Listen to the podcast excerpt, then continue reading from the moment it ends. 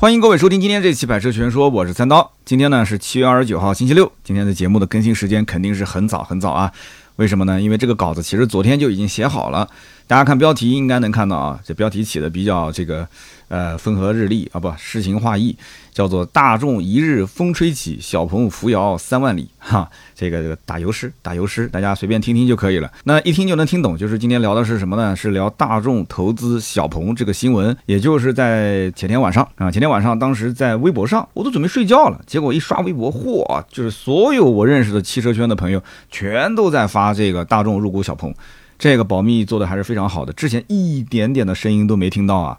真的，我车圈里面，你看我经常去上海、去北京，然后跟这些车圈老炮经常聊天，啊，不管是聊车圈八卦啊，男男女女的事情，还是聊这个车圈的一些干货，对吧？车呃车的主机厂的一些这个私下的事情，我们都从来没听说过，真没听说过大众要入股小鹏这件事情。那保密协议做的是非常非常的好。那么今天聊这个呢，其实也是结合了网上很多一些呃圈内的比较资深的呃媒体的前辈的文章，再结合呢我了解到的一些信息，呃给大家做一个综合。那么呢，把我这里的一些知道的东西分享一下，希望大家呢听完今天这期节目，对于小鹏、大众呃有一个未来的大概的个规划啊。就比方说，我现在买不买小鹏啊？啊，那今后他们这个造出来的车子值不值得期待啊？就像有些人开玩笑讲我说，你这个阿维塔对吧？阿维塔幺幺我也不知道怎么选的。你看什么宁德时代、华为、长安，它到底三家在一起能不能造出一台好车？哎，那三家造造不出来我不知道，但两家能造出来吗？对吧？大众、小鹏，而且其实每一个新造车势力它的背后啊。呃，股份是比较复杂的，只不过有一些股东是适合拿出来说，有一些它不适合，对吧？你去看一看它的这个股东，比方上市公司的资料，你会发现它的这个股比的组成部分是非常非常多啊，什么境外的投资、境内的投资、政府的投资，呃，然后还有一些这个比较有名的这种啊 VC 啊，就是风险投资啊，就很多。所以呢，这怎么讲呢？就有的时候啊，这个媒体是让你知道你应该知道的东西，或者说让你知道你想知道的东西。有一些你不需要知道的，你也就不用知道了。所以现在这件事情，那百分之百是必须得让你知道的，对吧？大众投资小鹏，那网上大家都很兴奋。为什么兴奋？其实很简单，你想想看，你不管是汽车媒体也好，还是作为一个呃关注汽车圈新闻的这个网友，你说这个中国汽车差不多应该也有七十多年的历史了吧？这七十多年的历史当中。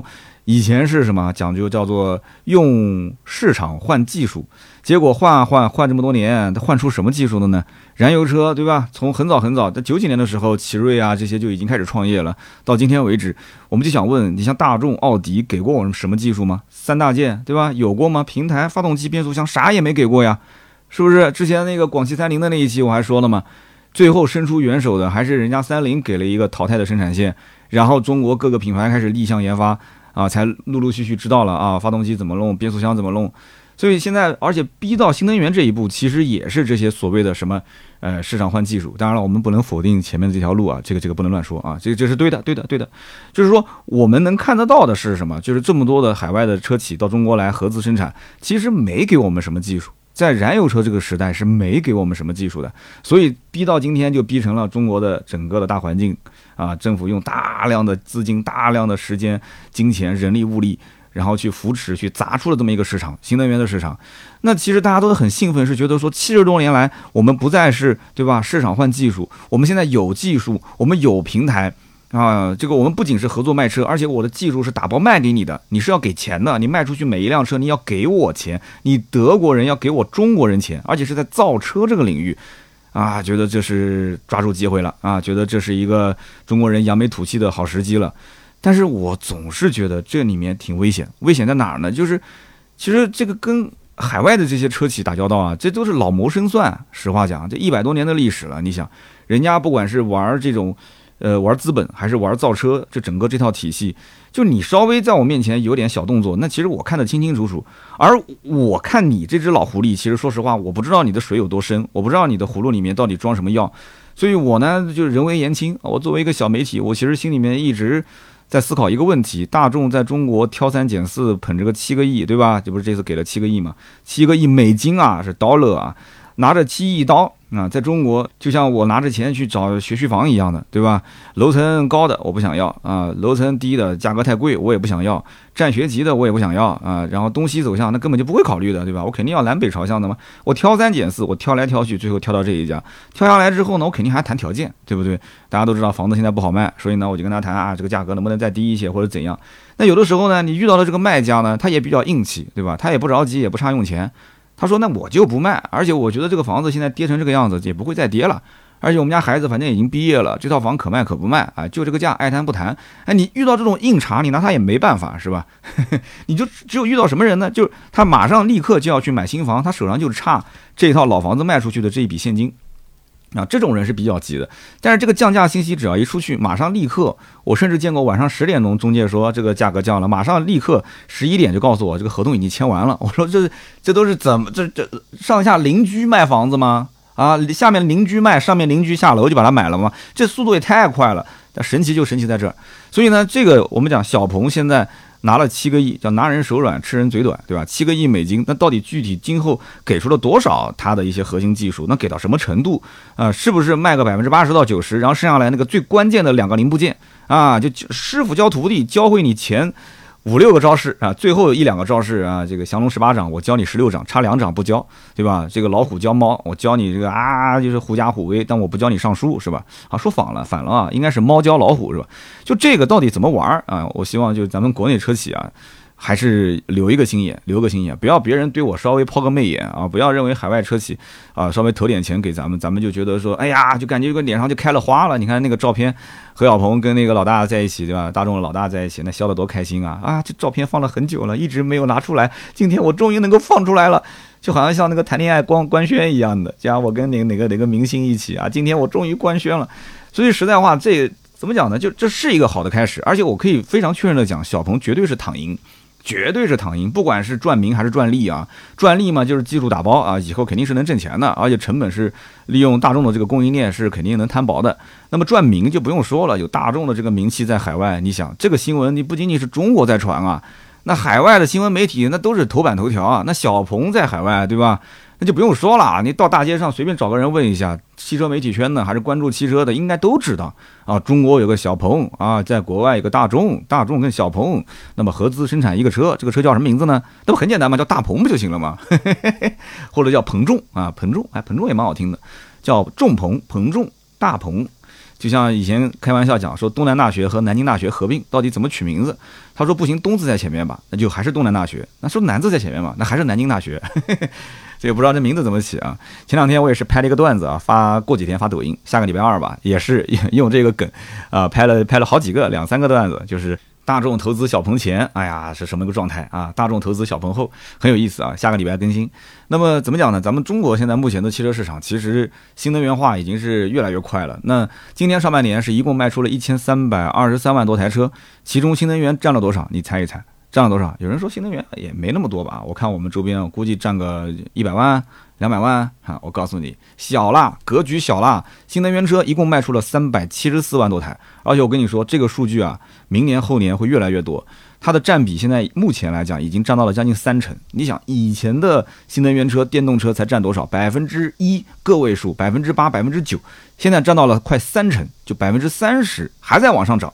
也就是十台车里面至少有三台是新能源，当然这里面的新能源肯定不仅仅是纯电啊，包括插电式混合动力，包括增程式。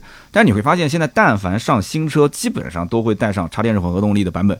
还有什么车企现在造一台新车出来说啊，我这车只有燃油车，没有插混或者怎样？很少，真的是很少，越来越少。那么前两天参加那个懂车帝的创作者大会，创作者大会里面，其中有一个数据的分享，就是，呃，今年的汽车媒体的创作内容当中啊。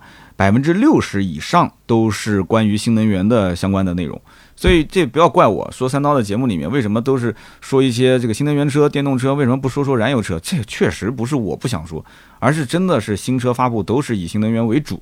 好的，那么前面聊那么多啊，咱们再回顾一下这个事件啊，高光时刻，在七月二十六号的晚上，大众汽车集团负责中国区业务的管理董事叫贝瑞德。那贝瑞德先是发了一条微博说：“今天我们同时宣布了两项重要的合作，大众汽车啊品牌和这个小鹏汽车，呃以及奥迪品牌与上汽集团分别达成了战略合作。这是我们在中国为中国赚中国钱，不赚中国钱没有啊？呃，推进电动化战略的又一里程碑。与此同时啊，就是很快了嘛，小鹏董事长兼 CEO 何小鹏也发了一条朋友圈啊，微博也发了，很简单，就是他跟这个叫做贝瑞德的两个人的合影啊，然后呢配了一张文，配文说什么呢？说这张照片拍了好久了，一直没有放出来，今天官宣了，感谢贝瑞德啊以及大众所有朋友的信任。他说啊，我期待大和小的携手，将最好的技术、最好的产品、最好的品牌带到全球。你看这广告法也也不也也不关心了，对吧？这就不能用最啊。你像我们在抖音拍视频，如果用罪那都是要被屏蔽掉的，是吧？反正何小鹏笑的肯定是挺开心的，那当然是开心了。你想想看，这个消息一出来，那小鹏的股票疯涨啊，那真的是，我不知道大家有没有买过小鹏的股票。我看到下面有的留言，不知道是真是假，说前脚买了小鹏，后脚小鹏的股价暴涨，结果我这个买车的钱给报销了。哎呀，那这哥们真的是有眼光，真的是有眼光。那如果大家有买小鹏股票的话啊，如果你玩美股的话，你应该知道，二十六号的晚上，小鹏的股价一度是涨幅超过百分之四十，可以说是迄今啊，就是年内涨幅最高的一次。那么到了当天收盘呢，这个小鹏的股价同比增长了百分之二十六点六九。二十七号，小鹏汽车的这个港股开盘之后啊，也是一度涨幅接近百分之三十。所以说这件事情毫无疑问啊，那不管是作为普通消费者也好，还是作为这个投资者也好，都是非常看好的，觉得说这个小鹏跟大众的这个合作，那将来一定是利好。那投资投的就是未来嘛，对吧？那么大众集团投了多少钱呢？前面说了七亿美元，七亿美元是以每 ADS 十五美元的价格。收购了小鹏汽车啊，百分之四点九九的股权。那有人讲说，百分之四点九九其实也没多少嘛。哎，兄弟啊，你想一想，刘强东跟马云这一类大佬啊，他通过一轮又一轮的融资之后，他实际手上掌握的这个股权其实也没多少。我就给你讲一个例子吧。你如果啊，你如果在马云啊阿里巴巴上市的时候，你手头大概能够有阿里巴巴百分之一的股份啊，百分之一的股份，你能够换多少钱？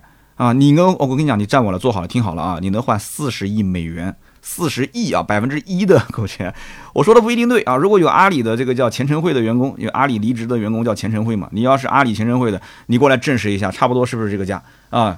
阿里百分之一的股权，你把它卖出去，我跟你讲，真的就是这么多钱，四十亿美元啊！人家现在收小鹏百分之四点九九的股权，才花了多少？七亿美元。就是小鹏这个公司的估值，当然是肯定跟阿里是不能比的嘛，对吧？我讲曾经辉煌的阿里啊，那现在其实也很牛掰嘛，对吧？那么百分之四点九九交易完成之后呢，大众汽车集团会获得小鹏汽车董事会一个观察员的席位。那有人讲说，这个什么叫一个观察员的席位呢？呃，其实大概意思是这样子的，就是说我给你钱，到底管不管你的这个事情？这个是你像我以前也拉过投资，我其实也会跟投资人提前讲好，就是有的时候呢，你是投钱，但你不用管事，你给钱就可以了，我可以拿你的钱，也可以去整合你给我的资源。有的投资方呢，他手头资源特别多。你比方说，我是做汽车行业的，哎，这一家投资公司，他其实投了很多汽车经销商集团，投了很多汽车的，比方说媒体啊，也投了很多汽车的相关的供应链。哎，这家公司哪怕钱给我给少一点，但是他作为我的战略投资方，他其实可以给我整合非常多的资源，就不一定要给很多钱。但是这个什么董事会观察员的席位，他到底就是管不管小鹏这个事，插不插手这家公司的实际经营呢？那么有知情人讲说，其实呢，这个没有啊，没有没有去参与管理，参与。去，呃，将来比方说投票啊，或者是决策啊，只有知情权和表达权。如果只有知情权和表达权的话，那小鹏这个公司其实还是完全独立的啊。你只是大众给了个钱而已啊，只是做一些相关的技术合作而已啊。将来一起来在中国市场就是去做更大的买卖啊，赚更多的钱，其实都挺好的啊，都挺好的。那么大众跟小鹏这个合作协议其实谈的时间应该蛮久了，为什么呢？你看那张照片就能看得出来。这个何小鹏呢，跟贝瑞德两个人啊，他其实在衬衫外面还穿了一件应该是毛衣吧，所以这个日子就应该还是蛮冷的啊。长袖衬衫加毛衣，我估计起码应该是在呃去年年底或者是今年年初这个样子啊，而且是室内，你想室内还这样穿，那户外的话甚至还要披个羽绒服都有可能。所以按照这样讲的话，这个初次见面到后来敲定，应该大概历时七到八个月，大差不差，七到八个月。哇，这个保密真的做得非常好啊！七到八个月的时间就密不外宣，一点风都没有透出来。那么这一次官宣呢，也有人去跟这个小鹏内部的人士进行沟通，啊，问他就是说这个呃后面会有什么变化？然后呢，人家就给了一句答复，叫做这次合作是效率优先，所以能少动的就少动啊，能少动就少动。那么其实。呃，大众跟小鹏的协议谈那么久啊，双方签署这个叫长期合作技术框架协议，虽然只是个框架协议啊，还没有具体到就是细节落实方面，但是可以非常确认，就是首先合作肯定是成功了嘛，对吧？就像这个领证一样，就双方已经是啊，作为见证人，我可以见证你们俩已经是正式结为合法夫妻了，就肯定是领证了。那么未来具体落实到哪一步，怎么操作？那么目前讲规划是两台车嘛，对吧？那么这两台车以外还有哪些具体的细节？呃，目前没有披露，只能说是往后呢，我们就持续关注，有新闻了。就给大家第一时间汇报。那么其实呢，七月二十六号，大众跟小鹏合作这个消息放出来，汽车媒体圈的这些工作者，他为什么还有点震惊在里面？其实主要原因啊，是之前了解到。大众在国内其实也在找合作，因为之前奥迪找智己，很多人应该看到新闻了吧？是不是？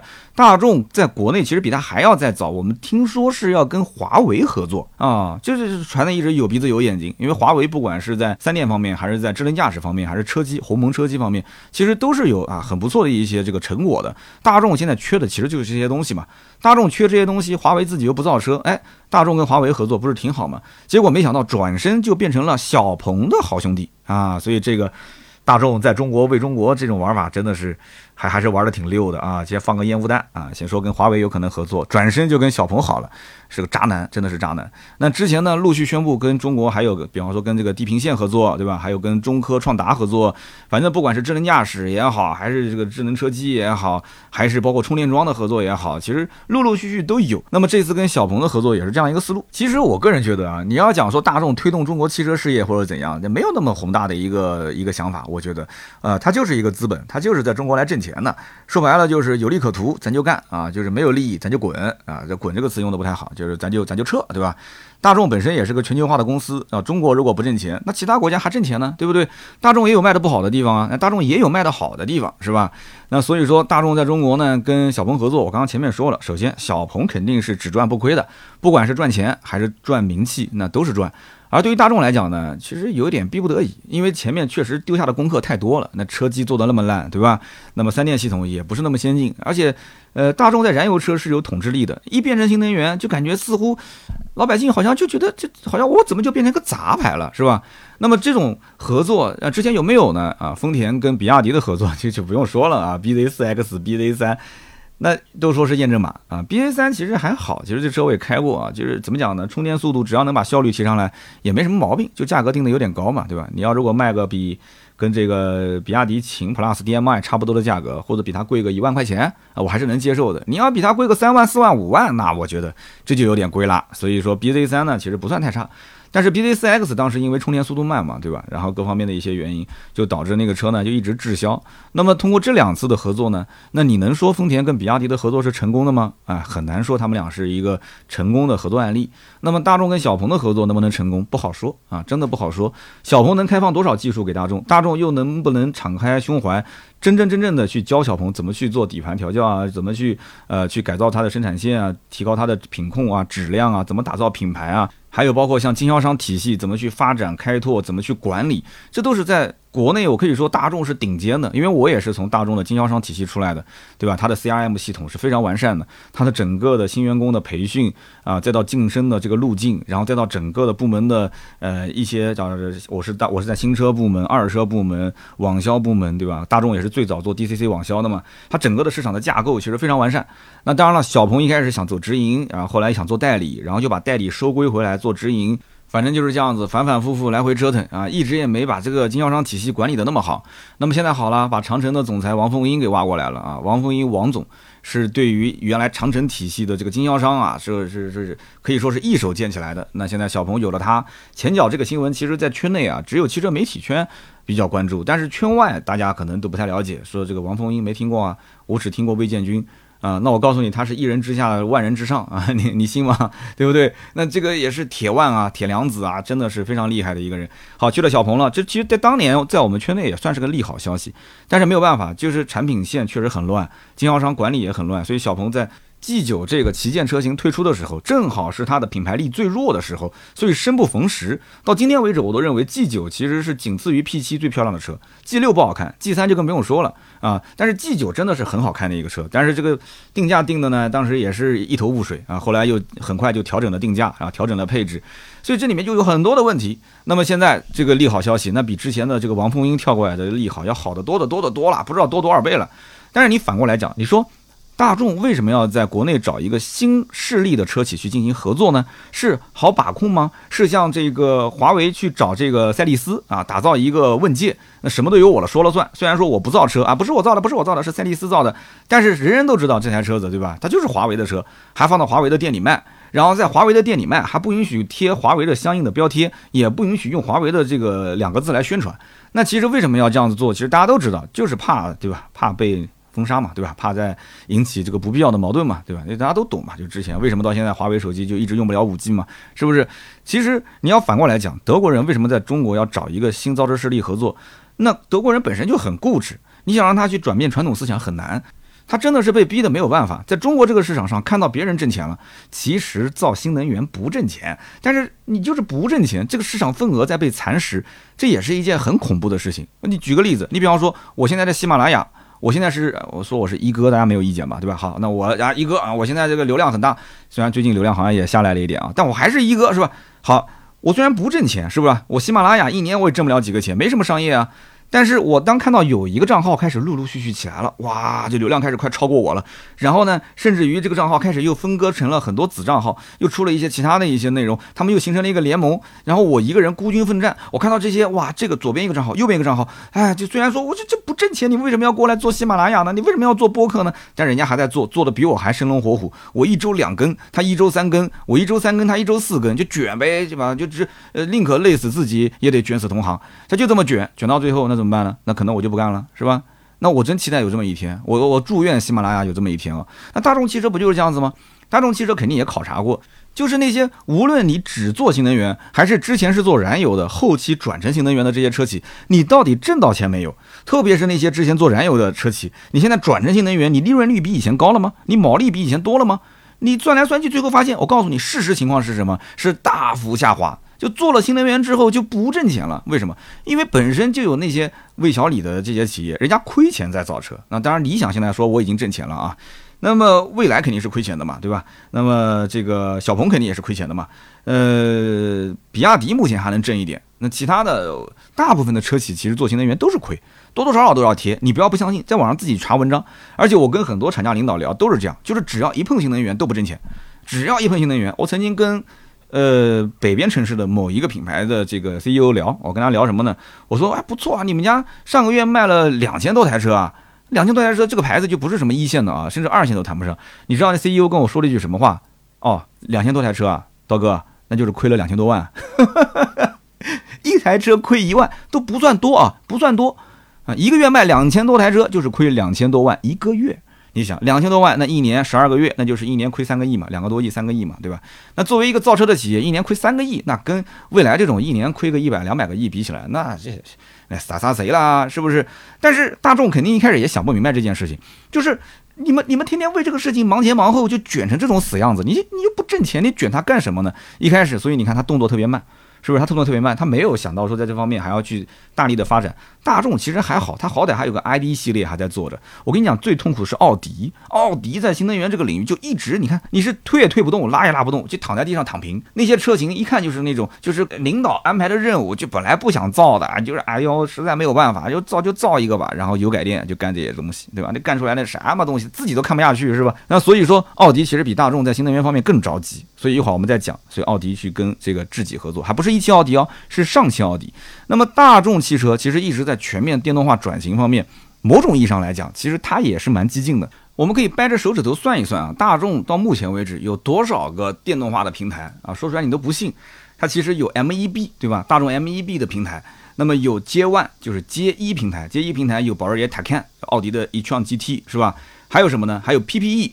PPE 呢？其实大家知道，MEB 是对应 MQB，就在燃油车里面 MQB 平台，大家都知道 MQB 架构嘛，应该这么讲。那么 PPE 呢，对应的就是 MLB，就是做中大型车的嘛，对吧？那么奥迪跟保时捷合作开发的，那么 MEB 的主流就是大众化，PPE 的主流就是更加高端、更加小众化。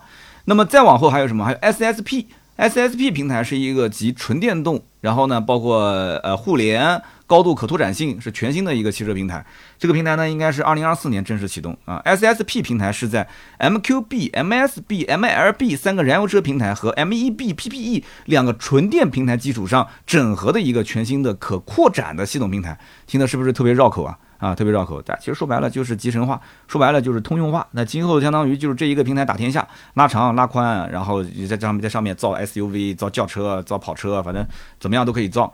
就是不用再来来回回的换了。我曾经举过一个例子，就相当于吃一个面条，是吧？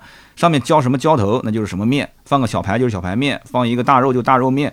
但是这个里面的汤头啊，包括用的这个面条，其实都是一样的啊，吃出来的味道其实也大差不差，就无非它的这个主菜不同而已。那么大众其实为什么急？还有一个就是它这个数据确实是明显在往下降。今年上半年，大众在华交付新车一百四十五点一九万辆，其实卖的也不错啦。但是呢，跟往年比呢，不仅没有上涨，还出现了百分之一点二的跌幅。那么这个也是因为啊，发现整个中国的新能源市场啊蓬勃发展，但是自己呢反而在降。新能源车它确实没有什么能拿得出手的，然后卖得出去的这些 ID 系列呢，价格也是优惠的非常多。我刚刚前面说了，本身造车也不挣钱，经销商还在亏钱，他其实也很担心最后出现大面积的就是越卖越亏、越造越亏的现象。而且呢，这个也让中国市场成为其在全球。全球市场里面唯一出现下滑的细分市场啊，这个也很夸张，那就是什么原因啊？新能源的原因吗？那么反过来讲，大众为什么新能源卖不出去呢？我们讲它平台架构，它也不是油改电啊，对不对？它也有那么多的一些纯电的平台啊。你说三电，大众怎么可能玩不转三电呢？电池不行就找宁德时代买不就行了吗？还能有什么做不好呢？哎，很多人应该猜到了啊，就是车机做不好。是的，所以今年也就是前两个月的新闻嘛，大众的软件部门叫 Carrier 是吧？C A R R A D 应该怎么读啊？Carrier 的啊，Carrier 的啊，反正我也不会读。C A R R A D 就这个部门啊，进行了一个大换血啊，把上面的高层该开的开掉啊，这个部门该关的关掉。然后呢，当时关完之后啊，有人在想是不是要重建？但是目前来看啊，就跟小鹏的合作，跟前面这个新闻放在一起，那我觉得这个部门也不需要什么重建了，你直接拿小鹏的这一套车机过来用不就行了吗？小鹏是整个汽车圈里面应该讲在。呃，智能语音在车机的系统的这种开发方面是很舍得下血本的，很舍得投钱的啊！大家也是公认小鹏的这个语音确实很好用。我之前在拍这个 P7 的时候，我曾经有讲过嘛，我说 P7 的这个所谓的叫音乐座舱、智能座舱啊，确实我觉得就是不管是反应程度，还是这个机器的语言跟人类的这个正常的自然语音啊，它的这个交互啊。要比其他家，我当时讲的还保守了一点，我说至少要高出，就好出大概百分之十到百分之二十。那目前来看的话，如果说有一些原地踏步的企业，就智能化做的不太好的，那我觉得直接吊打，这就是吊打。做的好的这一部分，但至少我觉得也得在三十万以上的车价里面，你才能看到一些好的系统。那么小鹏的车子现在也有卖的便宜的嘛，但是它的整个的车机是不会变的，该用这套系统还是这套系统。所以大众如果把这套系统拿过来用，你想，在一辆大众的车上，哎，别的不说，就现在这个 ID 三。就这个 ID 三，你想换上一套小鹏的车机系统，我的天哪，那套语音，对吧？那套互动，再给你搞一个头枕座椅，再给你搞个音乐座舱啊，单拿的音响环绕，那有人讲说，那我的天，这车卖什么价格呀？那肯定就不是现在降个五六万这个价格了嘛，对吧？ID 三现在价格是不是贼便宜啊？好像是限量七千台吧，我记得，你买到了吗？啊，你要是没买到，你可就错过了哦。这不是一天两天这个持续降价哦，就就就就这段时间降完就没了。但是呢，你要是不知道这个消息，那那那就那就不知道吧。你知道了也蛮难受的啊。这个价格真的是过去就没了。那有人讲，那大众以后不卖车了吗？卖啊，继续卖啊。它就是这一阵子，因为大众呢，包括其他很多品牌，包括有一些二线品牌，其实也在思考一个问题，就是说，所谓的豪华品牌啊，它呃到底要不要降价，要不要走性价比？那有人讲，大众不属于豪华品牌，奥迪才是。其实某种意义上讲，你还把奥迪当豪华品牌吗？或者这么说吧，就是如果这个品牌自己的定位相对比较高端，它其实就不想让大家联想到性价比两个字啊，性价比是三个字啊，性价比三个字，因为联想到性价比三个字，那就是卷价格，没什么好说的。什么性价比啊，性能根本不重要，价格才是最重要。在什么价位看，如果说是在个一两百万的价位看，所谓的性价比，那一定是性能第一，价格是摆在第二位的。但如果只是一个十万二十万的车，所谓的性价比，那就是卷价格。啊。那有人讲，那三十到五十万这种所谓的豪华品牌，那到底是性能第一还是价格第一呢？这个就得分情况了，要看车型。如果你买的是一个还偏性能的车，那确实驾驶体验各方面得放在第一位的。那如果你买的就是一个纯呃偏商务一点的、偏舒适一点的，那很多人其实不太要求什么动力参数这些东西，呃，无非就是这个样子啊，这个形象看上去，呃，跟你想象中的那个样子是比较贴合的，那这个车就一定卖得好。所以这里面呢，卖东西它有的时候也是一个门道，就你造出来的是产品，卖出去的才是商品，东西要流通嘛，你不流通，确实是你你这个你不能证明它是成功的，对吧？所以大众汽车现在调整这个战略啊，这个德国人呢本身是个死脑筋，现在呢也开始转变了，就是说他要想着我到底为就我不差呀，我贴这个大众的标，对吧？中国人不都喜欢我大众的标吗？我三电各方面也不差，就是一个车机好。那既然车机我不行，我现在最短平快的方式是什么？那就是去往外寻找啊，内部实在是搞不定，往外寻找去补它的短板，这种合作见效最快，而且是降本增效。那么你想要生存，你想要发展，你想要去抢别人的市场，大众其实就差这一口气，真的就差这一口气。智能驾驶加上智能的一个车机，两边只要一结合，那我觉得小鹏也开心，他也开心，是吧？那小鹏汽车的情况呢，就不用多说了啊，因为我们前面在聊小鹏 G 九、小鹏 G 六，已经说的非常非常多了。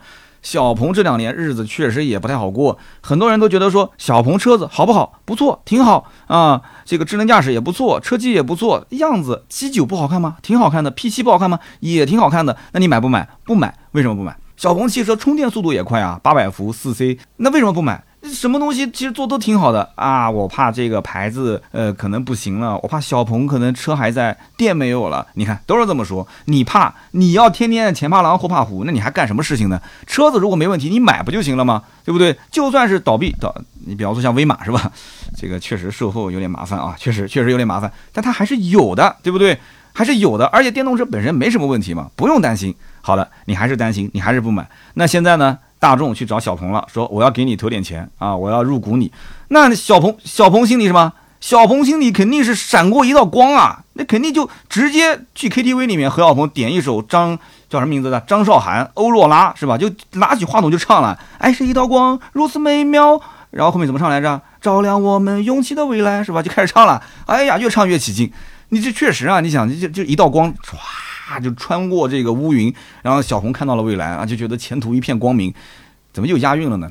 反正不管怎么说，大众的底盘设计的功底确实是不用说的。就是我们讲之前大众的三大件，现在也不用发动机，也不用变速箱了嘛？那那用什么呢？那不就用个底盘吗？底盘现在是用的纯电架构，那大众也不是你自己的 MEB 啊，这些刚刚说什么 PPE，我也不需要，我自己有我自己的。但是哎，我怎么造车可以教你，对吧？啊，我怎么去去把我的这个供应链体系打造的完美一点啊？降降本增效，怎么去减配？不减配，减配，大众减配这个事情，小鹏不要学。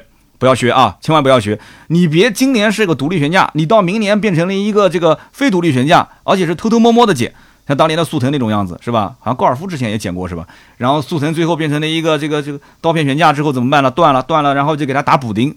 我的妈呀，这个我觉得是终身耻辱啊！打个补丁在后面，说照样能开，哎，中国的消费者还能这么欺负，我真是服了。而且我以前在卖大众的时候，那就太清楚了。你比方说大众的速腾，那就是每一次年度改款都要减配一点东西，啊，也不管怎么减，哪怕是隔音棉，对吧？这个发动机舱的这个隔音棉，还是说我刚刚讲的，就比方说电池外面的一开始是一个壳子，塑料壳，塑料壳里面还有一个小的防震的一个小棉，然后这个棉呢再把它给去掉，壳子也去掉，然后呢减震器套筒外面也是啊，反正一点一点的减啊。比方说这个主机啊，就是那个车机以前是收音机嘛，收音机一开始用西门子的。哎，然后就开始用咱们无锡还是常州的一个品牌啊，国产，就一点一点一点的就开始进行减配了嘛。那有人讲说，就叫国产化，不能叫减配啊。这个东西怎么说呢？呃，就是成本越来越低嘛，对吧？那你要如果说小鹏今后学他这一套，哎，好的没学，把这一套学会了，那这就不是什么好事情了。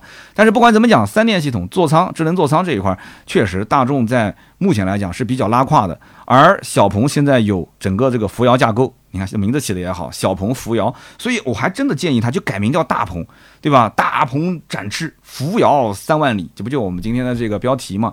它就是小鹏真的是叫扶摇架构啊，这不是编的，就是扶摇架构。然后智能座舱也不错啊，智能驾驶就不用说了嘛，Xpilot。然后它的八百伏的四 C 这个充电速度也是行业内绝对领先的嘛。那么大众在中国，小鹏已经把超充桩都给你建好了，然后已经有现有的这个一套的快充、超快充的这样一个体系啊，有这么好的一个智能驾驶，有这么好的一个智能车机，OK，大众过来摘桃子啦。那这个摘桃子，我不是说真的摘走啊，就是说他过来觉得说，哎，这个我最缺的正好是你最有的特点，最最好的一个特点。那我们就一起合作。他们俩之间合作一个什么公司呢？这个公司的主体呢，呃，刚成立的，叫做大众汽车中国科技有限公司啊，就是简称叫 VCTC。那么这个公司呢是百分之百大众集团控股。哎，有人说不对呀，这不是不是入股小鹏百分之四点几吗？啊，你听我说完啊，他们是百分之百大众集团控股，然后是集研发创新以及采购功能，是大众汽车集团除沃尔夫斯堡以外最大的研发基地。那么当时这份协议里面是这么说的，就是与当前的车型项目相比，通过联合开发及采购合作，双方将实现显著的协同潜力以及成本优势。这个呢，你就不要想那么多，就一句话，就是说这家公司大众百分之百的控股，然后呢，他们去研发相应的技术，然后呢，联合去采购。你比方说，一个老板去采购一百斤桃子，那这个价格可能是五块钱一斤。那两个老板一起说，我们并一并去采购两百斤桃子，那个价格就可能变成了四块钱一斤，对吧？这就很容易理解。然后这里面的相关开发出来的一些技术成果呢，也是双方一起来共享啊，这个都可以理解。但目前来讲，我觉得是个互补的关系啊。那么七亿美金进入到小鹏公司呢，那毫无疑问肯定是输了一波血。小鹏到底缺不缺钱？现在很多人都是呈现一个怀疑的态度，因为年年都在亏嘛。那么这个七亿美金折合人民币也将近快五十个亿了吧？啊，四十多个亿，将近五十个亿了。那么之前小鹏资金在低谷的时候也出现过一些问题，比方说啊，小鹏 P 五啊和小鹏 P 七两台车之间它的定位就出现了一些重叠，而且 P 五的智能化程度比 P 七还要高。然后 G 九的上市又是整个的品牌力最弱，所以小鹏的整体销量不增反降啊，花了很多钱，砸了很多的资金，研发很多技术，结果销量没上去。二零二二年的六月份，一点五万台每个月的高光之后，它的月销量几乎就没有突破过一万台啊，每个月都没突破一万台。二零二二年的四季度，小鹏仅仅交付了两万两千两百零四辆车。我们知道隔壁那个出周报的是谁啊？理想，理想周周出周报，为什么呢？那不就是想告诉你我现在卖的好吗？小鹏，你说一个季度才卖个两万多台车，他好意思去出周报吗？他你别说周报，他月报都不好意思出，是吧？那么到了二零二三年的一季度，小鹏汽车交付量跌到了一万八千两百三十台，连两万台都没卖到啊！这是一季度三个月的时间啊。那么甚至比去年四季度还少了百分之十七点九。去年四季度什么情况？大家想一想啊，刚刚解封啊。那么截止到今年一季度，小鹏已经亏了多少钱呢？两百七十六点八四个亿。啊，这是八四亿啊，两百多亿扔出去了。那么今年一季度其账面资金啊，有有传闻啊，它本身上市公司啊，上市公司能查得到，就剩三百四十一点二亿元了。我的天，还是很有钱的。你看造车的车企老板这么有钱。两百多个亿亏出去了，账上还剩三百四十多个亿啊，三百多个小目标。那么跟同期的理想账上六百五十亿的现金啊，这个是差了将一倍，你是不是脚都站不稳了？什么？理想的账上有六百五十多亿的现金，这要放到银行理财那是多少钱啊？的确也是啊，对吧？他如果不造车，把这个钱放银行理财，确实能挣不少。哎呀，格局小了，格局小了，并且呢，今年上半年小鹏汽车的销量也就是四万一千四百三十五台，同比跌了百分之四十啊，可以说跟这个这个理想未来就不用说了，甚至跟哪吒领跑比啊，都是在后面排行老五啊，真的是，如果再往下掉一名，那就是老六了啊，那这真的是老六。那所以说，小鹏其实在大众入股之前，它的状况是岌岌可危的啊。可以讲，这个很多人的担心也不是没有道理的啊。不敢买小鹏，觉得这个品牌怕随时这口气就喘不过来了，这个是能理解的。作为一个普通消费者，家里面可能积蓄就那么多，想买个新能源，看来看去，小鹏确实是喜欢，但是就是不敢买。好了，那么现在大众给小鹏站台，而且是真金白银砸了七亿美元。很多准备买的，呃，不敢买的，现在相信了，没问题了，对不对？大众站台了，将来就是如果再出现什么问题，那是不是大众给他撑腰呢？大众也没说呀，但是你心里面就会有这种暗示，你觉得说这么大一家公司，对吧？就是强强联合，或者叫强弱联合，或者叫老牌车企跟新造车势力的联合，反正不管怎么说，你就是有信心了。甚至小鹏的这个老车主都很开心，就觉得说这对于我来讲脸上也有光啊。啊，以前开出去别人都不认识，别人都说我是杂牌。那现在你看，大众都入股了，我还是杂牌吗？咱不是杂牌了。这个是这么个逻辑吗？我觉得这个逻辑呢，就听上去呢，总觉得哪里不对啊，但是好像又似乎无法反驳。反正不管怎么说，我觉得就不是这个七亿美元的事情，这不重要。为什么？七亿美元折合人民币也就是大概五十个亿。有人讲三刀，你口气怎么这么大？哎，代入代入今天的聊天环境好吗？不是说我不差这点钱，我当然差了。五十个亿，我还天天去忙这个学区房的事情吗？就是七亿美元，对于小鹏来讲，这五十个亿的这个资金也不一定能让他持续太久。就这个公司如果还是在亏的话，但是这个名气，就是这种底气，我觉得这两点对他来讲绝对是雪中送炭，绝对是雪中送炭。我们讲做事情，有的时候帮人忙啊，就是要帮这个雪中送炭。锦上添花这个事情呢，别人不一定领情，但是雪中送炭这件事情呢，我觉得，我觉得真的是人家可能会记你一辈子啊。其实有一件事情，我不知道大家了不了解，就是咱们中国人买的新能源车价格其实比国外要便宜，特别是像大众，哎，你知道吗？我估计你都不知道。大众的 ID.3，我刚刚前面说了，前段时间不是官降了吗？为什么官降？就是因为它在中国定的这个指导价它卖不出去，所以它价格就要一路往下降，两万不行，三万，三万不行，四万、五万。而 ID.3 的国内售价，我告诉你，实际上比欧洲的售价便宜了将近一半。啊，便宜了将近一半。它即使是这个价格，在国内月销都一直都很不好。为什么不好？我刚前面也说了，这个车有什么不好？长得也挺好看的，ID.3 不好看吗？空间也大，是不是？它三电系统有问题吗？没问题啊。说来说去就是那个车机，一会儿死机，一会儿黑屏。那就因为一个车机，你说你不喜欢，那我能我能说什么呢？那的确有的人他就是不能接受嘛。前段时间有人找我买车，说，哎，刀哥，我现在在考虑这个 ID.3 啊，还是海豚啊？呃，还是怎么样？我现在就想在这，反正主要就这两台车当中二选一。那我给的逻辑是什么？我说，那如果说你要想玩车机，你想玩智能化，那你可能更多的是偏向于比亚迪。虽然说比亚迪也不是说做那么好，但是至少比大众强。但如果说你要想开起来舒服啊，底盘质感很好，而且大众其实它的续航还是蛮扎实的。我不是说比亚迪不扎实啊，但是磷酸铁锂电池有的时候在一些那种比较偏极端的一些环境里面啊，天很冷的话。它的这个实际续航啊，肯定是要远远低于三元锂电池的。那么因此呢，我给他提了一个建议，哎，结果他跟我讲什么？他说：“哎呀，反正我家里面的几台燃油车，我平时也不怎么去用那个车机，我对这个车机没有什么要求啊，只要能听听收音机、听听歌就可以了。”我说：“那 OK 了，那 OK 了，你就直接买 ID 就可以了，现在还很便宜，是不是？赶紧买。那南京现在好像还有补贴，我不知道发完没有，是吧？那我那你结合下来的优惠，性价比还是可以啊。但是我告诉你。” ID 系列甚至没有一款车型单月销量超过五千台的。我说的是之前啊，现在大降价我不敢讲，因为马上数据很快就要出来了。因为现在七月底，马上八月一号出七月份的数据嘛，我觉得 ID 的销量应该是上来了，因为它降的确实太狠了，就是降到让你怎么讲呢？就感觉就你不买你都觉得没占到便宜啊，就是让你无法拒绝，只要价格能到位，玻璃都能给干碎。所以你现在看来，大众的 ID 系列。之前也有优惠啊，对吧？两万多、三万多都有，每个月的销量才三四千台，嗯，那要是没有优惠，我不夸张的讲，大众如果头昂昂的卖啊，我这不优惠或者优惠一万不到，那可能这个三四千台都卖不到，甚至可能它销量只有三位数。所以说，对于大众来讲，之前又是这个门那个门罚了那么多的钱，你不要以为这家公司多牛掰啊，它背后的窟窿其实也很大，所以它资金有限，如果能够直接购买成熟的电气架构啊，智能化的软硬件。啊，能够把这些原始技术拿过来，那给大众其实是省了一大笔的研发费用，所以这是一个双赢的合作。这种合作也是很难得，我我觉得这种合作可能一百年也就出现那么一两次吧。首先，这个大的环境啊，中国造就了这么多的一些新造车势力，这真的是奇迹啊！我跟你讲，真的是奇迹。然后这些企业现在又迎来了，哎，把一些传统的造车企业打压的就喘不过气来，然后再倒逼他们反过来说跟我合作。啊，然后互相想想，这个还是一笔挺划算的买卖，所以这就是很多的一些元素把它加在了一起，最后导致了这么一个结果，是不是？你想大众的 ID 系列啊，自己花了非常非常多的钱，可以说是斥巨资研发 MEB 平台，但是这个 MEB 平台其实在市场上也没说砸出什么水花，它花了多少钱？据说研发这个平台花了七十亿欧元，七十亿欧元是多少钱？五百五十多亿人民币啊！我刚刚说投小鹏才投多少钱？投小鹏才投五十个亿人民币啊，七亿啊！那七亿跟七十多亿，七亿还是美元？这七十多亿是欧元，我也不知道现在欧元贵还是美元贵啊！大家评论区可以交流交流。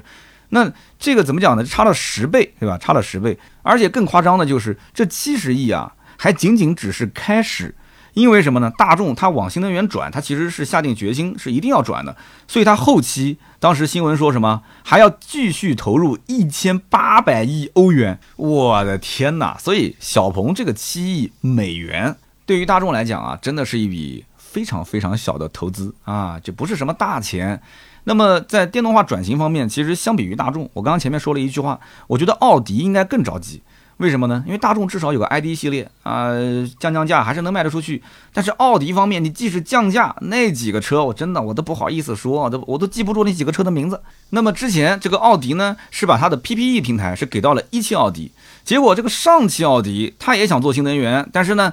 他这这没有啊，对吧？那有人讲说，那一汽奥迪既然有 PPE，上汽奥迪为什么不能用呢？那这个你别问我啊，你得去问奥迪啊，是不是？你怎么能说奥迪上汽奥迪说用一个这个大众的 MEB 的平台去打造自己的电动车，那也太扯了，是吧？之前本身就有一个奥迪 Q 六已经被人骂死了。就网友不都在骂吗？说你拿一个途昂，拿个揽境的这个换壳车啊，过来忽悠忽悠我。这车子长得又丑，一看就中国特供。你看他都已经被骂成这个样子了，要我讲，脸皮干脆厚一点。反正我的燃油车就是用 MQB 放大之后，对吧？大众的 MQB 放大，然后直接变成了一个 Q6。那我的电动车，那我也用大众的 MEB 的这个纯电架构，哎，我也把它给换个壳子。也把它放大一点呗，然后呢，我把 ID 系列直接换壳变成一个上汽奥迪不就行了吗？但是人家没有啊，人家上汽奥迪要锐意进取，要创新，因此呢，他就跟智己合作，哎，智己汽车就嘴都笑歪掉了啊！这个刘总刘涛总说，哎呀，你看我们我们这个智己啊，就感谢奥迪这个跟我们的合作啊，我们会打造出更好的产品，是吧？所以说，一汽奥迪有 PPE，然后上汽奥迪现在跟智己用它的一套架构，今后呢，不知道是真正换壳也好，还是说只是拿技术自己再来去啊原创设计一些中国特供车型啊，就不清楚了。哎，那特供肯定是百分之百特供的嘛，对吧？那么上汽奥迪将来如果一旦要是做出来的产品，会不会跟一汽奥迪共享？那一汽奥迪这个平台架构，或者说是奥迪给到一汽的架构，会不会跟上汽再共享？不好说，这一切都是后面我们讲天下大事，分久必合，合久必分，是吧？但是呢，按照大众集团的计划，呃，纯电动的轿车 ID.7 应该是下半年上市，有人讲是电动帕萨特，是吧？那么另外就是，呃，大众汽车品牌纯电动计划是二零二四年上半年，大众的这个安徽的产线开始下线。然后奥迪品牌呢，昨天这个 e-tron GT 宣布上市啊，应该是前两天了。然后二零二五年到二零二六年再推三款基于 PPE 平台的新车型啊，基本上就这样。所以总结来讲，我觉得大众的整个的步调，包括奥迪的步子，其实走的还是比较慢的啊，没有咱们现在新能源那么激进啊，就是更新迭代速度那么快。大众选小鹏，其实我觉得主要看重三方面的技术，很简单，第一个智能驾驶技术，对吧？小鹏的智能驾驶 XNGP。然后是国内目前应该讲驾驶第一梯队的水平了啊，我觉得应该仅次于华为的这个 ADAS 2.0的智能驾驶。那第二个就是高压充电技术，小鹏的 G9 应该讲是目前首款基于800伏高压的，呃，其实也不是真800啊，七百多伏吧，但是都是对外传是800伏嘛，SIC 的平台量产车，那么可以实现充电五分钟续航两百公里的这样一个充电速度啊，这个也是理论上的啊，理论上的。然后第三个刚刚前面也提到过，就是这个扶摇架构。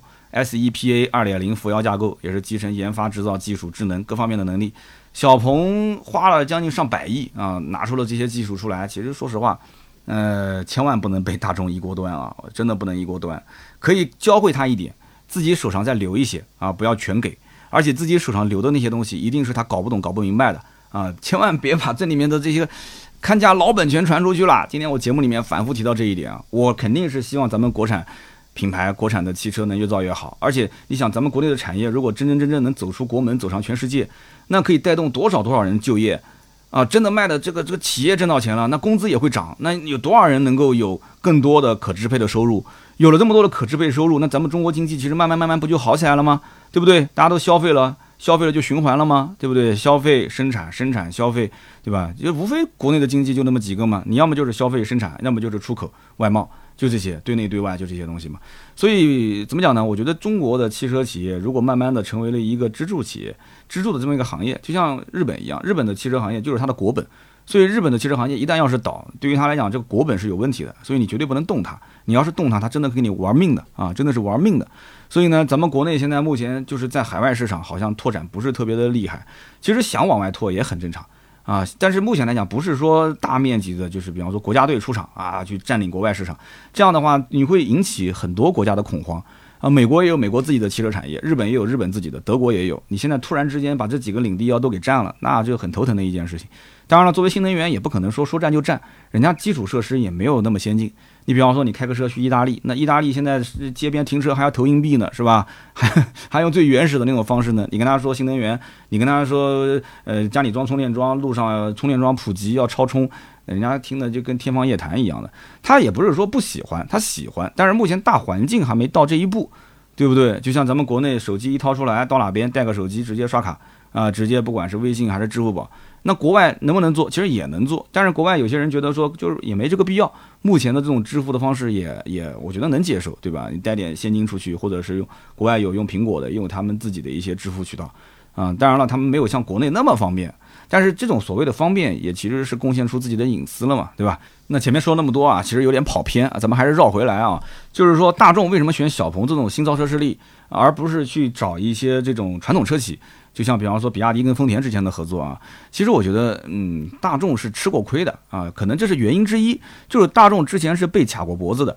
我曾经节目里面说过，就是当呃丰田看到了大众的销量超过了自己，成为全球第一的时候，丰田就使了个坏。因为我们知道爱信的变速箱啊，爱信变速箱这个企业其实是丰田啊作为大股东甚至是控股的。那么丰田呢就直接。给了爱信一个眼神，意思就是说你稍微给我拖一拖啊，就不要那么及时的给他供，结果就导致了大众的变速箱断供。这个事件在网上闹得非常大，很多很多年前了啊。那么大家都知道，大众以前的这个车，比方说以前的老 Polo 啊，这些都是用的爱信的变速箱。那 OK，你这些爱信变速箱供不上，你车子不能少个变速箱卖啊。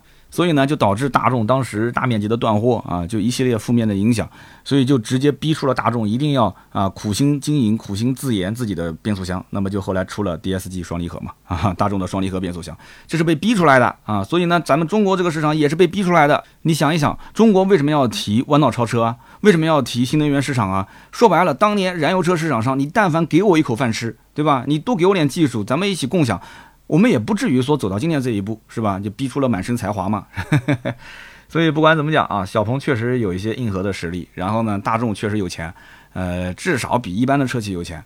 那么最后呢，咱们讲一讲，就是双方合作之后会推什么车？那这个在官方声明里面说的很清楚了，双方后期合作开发的 B 级电动车型将采用小鹏 G9 的平台、智能座舱以及高阶的辅助驾驶系统。那这不就是一个换壳的 G9 吗？这不就是换壳 G9 吗？你想，智能座舱也是小鹏的。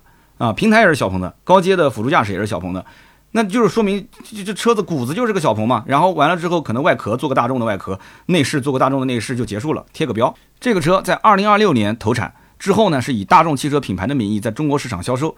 所以大胆的猜测一下，就是二零二六年大众将推出至少一款中大型的纯电 SUV，这个车子大概率就是一个换壳的 G9。啊，这个车呢，按照大众的逻辑来讲，就是用来取代途昂、揽境这种大型的燃油 SUV 的地位。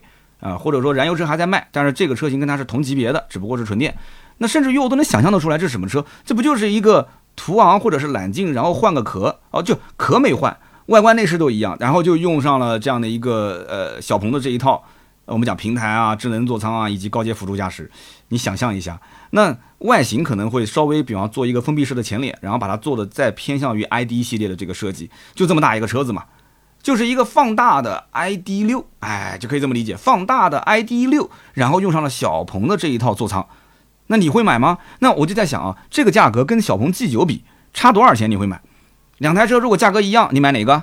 哎，评论区告诉我。如果大众比小鹏贵个两万块钱，你买哪个？那如果说大众有一天，哎，把这个产品啊价格降到比小鹏 G 九还便宜，哎，便宜个一两万块钱，那你是买它还是买小鹏 G 九呢？哎，咱们评论区都可以交流交流。那么除了这一款已经透露的车型以外，其他的我觉得都可以以此类推，因为大众的车子本身就是一个平台，然后往上面拉高一点是 SUV，往下拍扁一点就是一个轿车，拉长一点就是中大型车，缩小一点就是紧凑型车，就这么简单嘛。所以你也别说什么将来这个是 P7，那个是 G6 的换壳。大众的车不都是换壳吗？都一样嘛，对不对？理想 L 七、L 八、L 九长得不也都一样吗？那未来的什么这个 ES 系列，它不长得也一样吗？就唯独小鹏他们家的四款车长得就是四个样子。但是你放心，往后走基本上也开始会一模一样了。特别是大众跟小鹏合作之后，他别的不学会，那大众一定会私底下跟他讲：小鹏同学啊，没必要，真的没必要，什么车都要做一个新设计啊！你学学我，一个平台上下左右造的一样啊，放大缩小就可以了。小鹏今后我估计越来越大众化，这个是可能在所难免的一件事情啊。其实呢，大众在新技术领域啊，一直是保持这种对外合作的一个状态。你比方说，之前和福特呃自动驾驶纯电平台上都有合作，包括在与这个博世地平线都有合作。前面也说到过，包括几十年前跟上汽合作一起生产桑塔纳，这都说明什么呢？就是大众本身就是一个老江湖了，特别是做汽车这门生意，应该讲这种当年你想通用一开始也是过来跟中国人谈嘛。